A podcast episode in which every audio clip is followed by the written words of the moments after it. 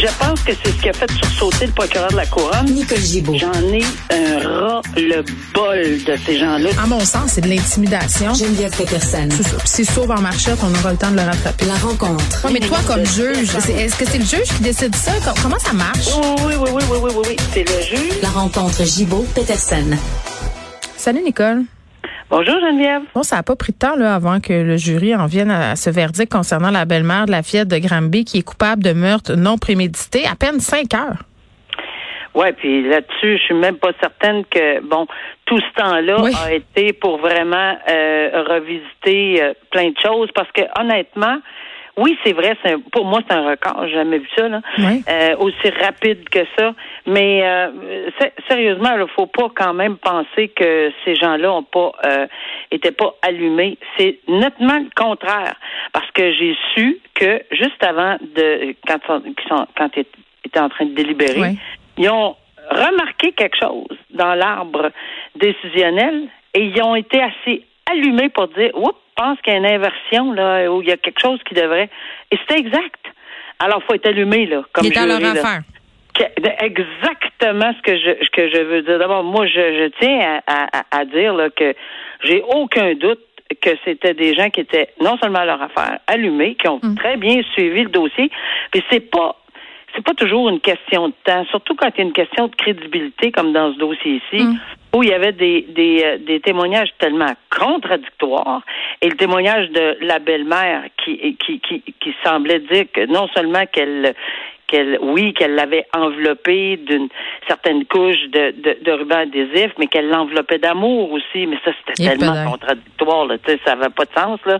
Je suis certaine qu'on a toutes réagi, on faisait très attention en ondes. Personne disait rien, parce qu'on ne pouvait pas commenter, non, mais ça n'a pas de, tu sais, mais c'est certain que ces gens-là, quand ils, sont sur place, là, ils ont vu l'ensemble de la preuve, Geneviève. Ils ont tout entendu, ils ont tout vu les photos. Ils se sont euh, mobilisés pendant des semaines, à- attentifs comme ça se peut pas. Et, ça, ça m'a, ça m'a interpellé quand j'ai su ça aujourd'hui. J'ai su ça ce matin, moi, qui avait, qui avait réalisé qu'il y avait peut-être quelque chose à l'inverse. Puis c'est vraiment, ça m'a, euh, ça, ça m'allume en me disant, ben voyons donc. Eh ben, Je, je, je, sais même pas. Je vais être très humble. Est-ce que, est-ce que sans avoir écouté tout le procès, on aurait juste allumé sur. c'est un- C'est quand même un détail très important, mais c'est, c'est quand même pas quelque chose là, que n'importe qui aurait. Alors, il était vraiment, vraiment allumé. Et puis, on fait, tant qu'à moi, un travail. Euh, je pense que c'est, on, on est capable de penser là, que c'est un tour de table rapide, puis que s'il y a personne qui a d'objection à dire on la croit pas, non, c'est pas vrai, ça se peut pas. C'est clair comme l'eau de roche que elle le savait, là, elle a causé la mort de cette jeune fille-là, elle l'a fait par un acte illégal, elle l'a fait dans un contexte dangereux. Elle ne peut pas venir nous dire qu'elle n'avait pas l'intention ou qu'elle ne savait même pas que ça pouvait aller jusque-là, parce que là, vraiment, c'est trop, là. Alors, mais parce que dans un, un cas de, meurtre, oui, on parle toujours de l'intention, de l'intention, mais l'intention, c'est pas de partir puis de dire j'ai l'intention de tuer. On n'est pas obligé de verbaliser ça comme ça. On peut avoir une intention qui découle de- du fait que mais regarde, là, je, je vais je vais lui mettre du tape là euh, dans le visage. Son fils le dit également qu'il l'a vu complètement enroulé. Et, et, et je vais faire attention de passer à côté du nez et de la bouche. D'abord, on peut ne pas la croire. J'ai l'impression que c'est ça qui est arrivé avec les textos qui avaient été lus en, salle de cours et déposés en preuve. Puis à ce moment-là, ben, euh, tu sais, en venir à la conclusion qu'elle ne pouvait en tout cas, il fallait qu'elle sache, ou tout au moins qu'elle soit assez euh, vigilante là, pour dire qu'on n'enroule pas de cette façon. Ben oui, c'est le gros bon la sens, Nicole. le. Exactement. Alors, je pense que le gros bon sens, là, euh, parce que le moyen dangereux, on, on s'entend que c'était le ruban adhésif, puis qu'elle savait que... elle peut pas pas savoir, c'est ça que je veux dire. Elle peut pas pas savoir que peut-être ça pouvait arriver, que cet enfant-là bougerait, puis même si elle n'a pas mis sur le nez bien placé, ben ça bouge puis ça se dépend. En tout cas, alors voilà, eux autres ils ont décidé, puis moi je, je, je- c'est sûr qu'au début tout le monde dit ah toi ça se peut pas puis tout ça, mais je réfléchis beaucoup puis je me dis euh, regarde c'est fort possible. Bon. Ils savaient très bien où ils s'en allaient. Cette femme-là qui est reconnue coupable de meurtre au deuxième degré, donc Oui. euh, qui écope automatiquement de la prison à vie. Vendredi, représentation sur la peine euh, de cette belle-mère. Ça, ça veut dire quoi, ça, représentation sur la peine? Alors, tu as bien de le mentionner parce que les gens disent, bon, ben là, ça se peut pas qu'elle écope de 15 à 20, de 10 à 25. C'est tout le temps le même discours. Là. On revient à la. Mais il faut l'expliquer tout le temps. C'est bien. Non, mais c'est correct. On va l'expliquer tout le temps. Parce que lorsqu'on parle d'un meurtre, un ou deux, c'est toujours, toujours, toujours puni. C'est la vie. C'est une prison à vie. Maintenant, ce qui change de meurtre un ou meurtre deux, hmm. C'est que la peine est très différente en ce sens que c'est sur l'éligibilité à une demande de de libération conditionnelle. Moi, je prends toujours l'exemple de lorsqu'ils vont pouvoir prendre une plume, une feuille, pour aller s'adresser aux libérations conditionnelles, c'est quand pourront-ils le faire après? 25 ans pour un meurtre au premier degré, mais dans le cas ici, c'est entre 10 et 25. Et ça, c'est le juge qui le décide, même s'ils ont failli faire une recommandation. Après ça, ils ont décliné là, mm. le juré parce qu'ils pouvaient le faire, mais euh, le juge euh, pouvait ou non en tenir compte. Alors, ils vont aller demander peut-être euh, plus, là, parce qu'il y a beaucoup de facteurs euh, aggravants. Hmm. Il y a des lectures de, de, lettres qui vont être déposées, on apprenait aujourd'hui, la famille, des témoignages. Puis oui, ça fait partie de l'ensemble de, de, de, de, ce que le juge devra entendre pour en arriver à une décision en 10 et 25 pour pouvoir demander une libération conditionnelle. Bon, et évidemment, on va surveiller cet hiver euh, le procès du père qui va se dérouler. OK. Exact. On revient sur ces événements là, cet adolescent qui a attaqué un enseignant, il est accusé de tentative de meurtre. Et évidemment là, hier tout le monde commentait cette histoire-là, on avait bien peu de détails. Là, on en apprend un petit peu plus sur ce jeune homme-là de 16 ans. Euh, évidemment, on peut pas l'identifier, là, c'est assez clair. Euh, c'était un jeune homme euh, qui aurait eu différents problèmes de comportement. Et là, on parle d'un trouble du spectre de l'autisme aussi à travers tout ça. Et je, je, le souligne parce que à chaque fois qu'on qu'on précise, en guillemets, qu'un individu, je sais pas moi, un trouble de santé mentale et tout ça, moi, je trouve ça toujours, je comprends pourquoi on le dit, là, parce qu'on a beaucoup parlé de la prévention hier, euh, comment on aide les élèves en difficulté, qu'est-ce qui est fait dans les écoles, le manque de ressources. Je pense que ça va être fondamental là, quand on va jaser de cette histoire-là, puis de d'autres histoires aussi.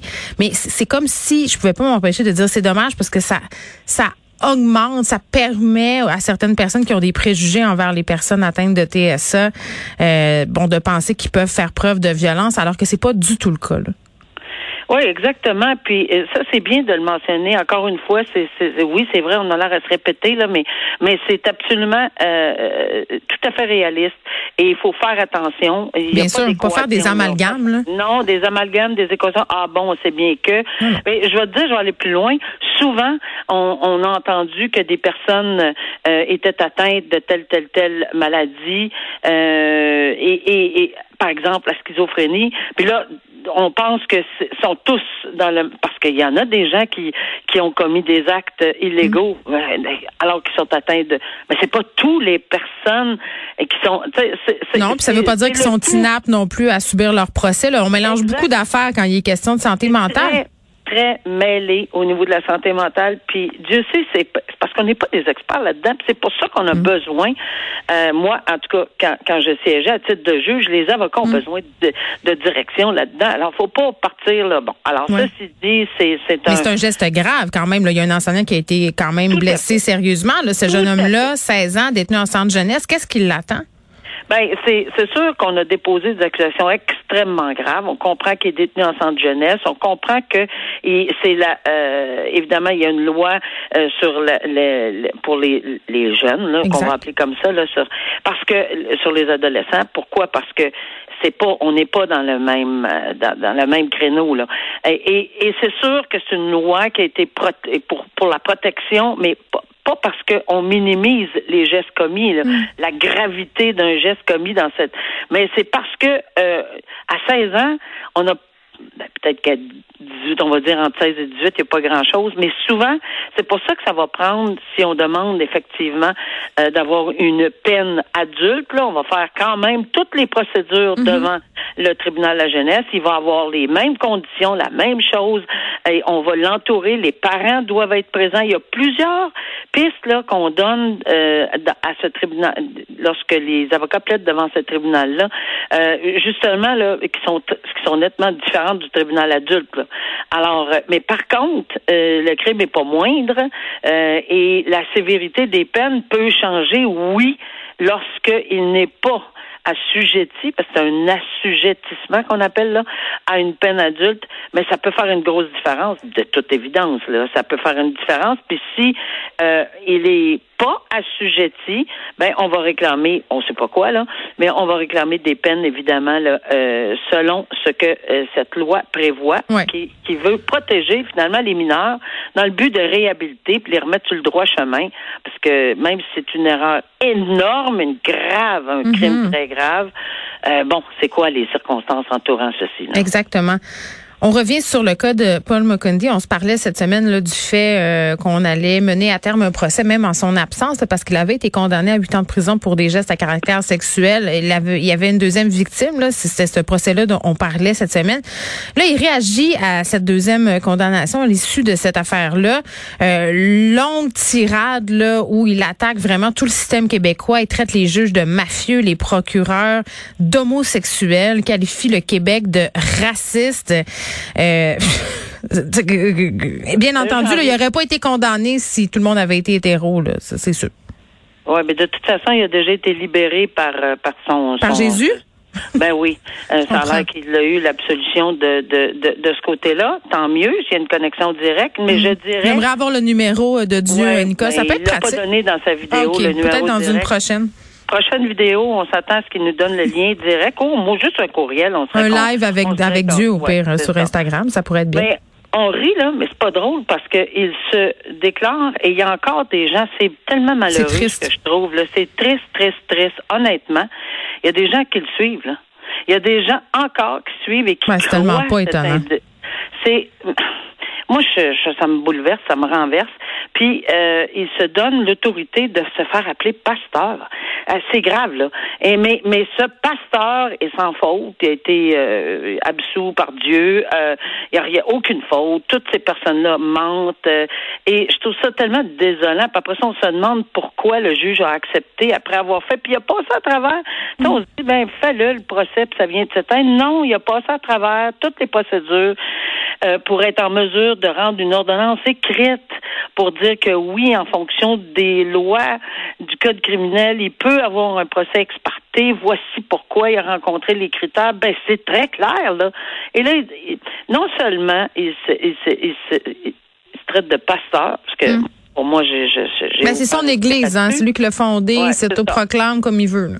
Alors, son autoproclamation d'être pasteur, mais il se permet de l'arrogance, puis euh, euh, tu sais, traiter comme c'est ces mots là, des juges mafieux, des des puis en plus, c'est tellement, je comprends pas là, dans sa communauté.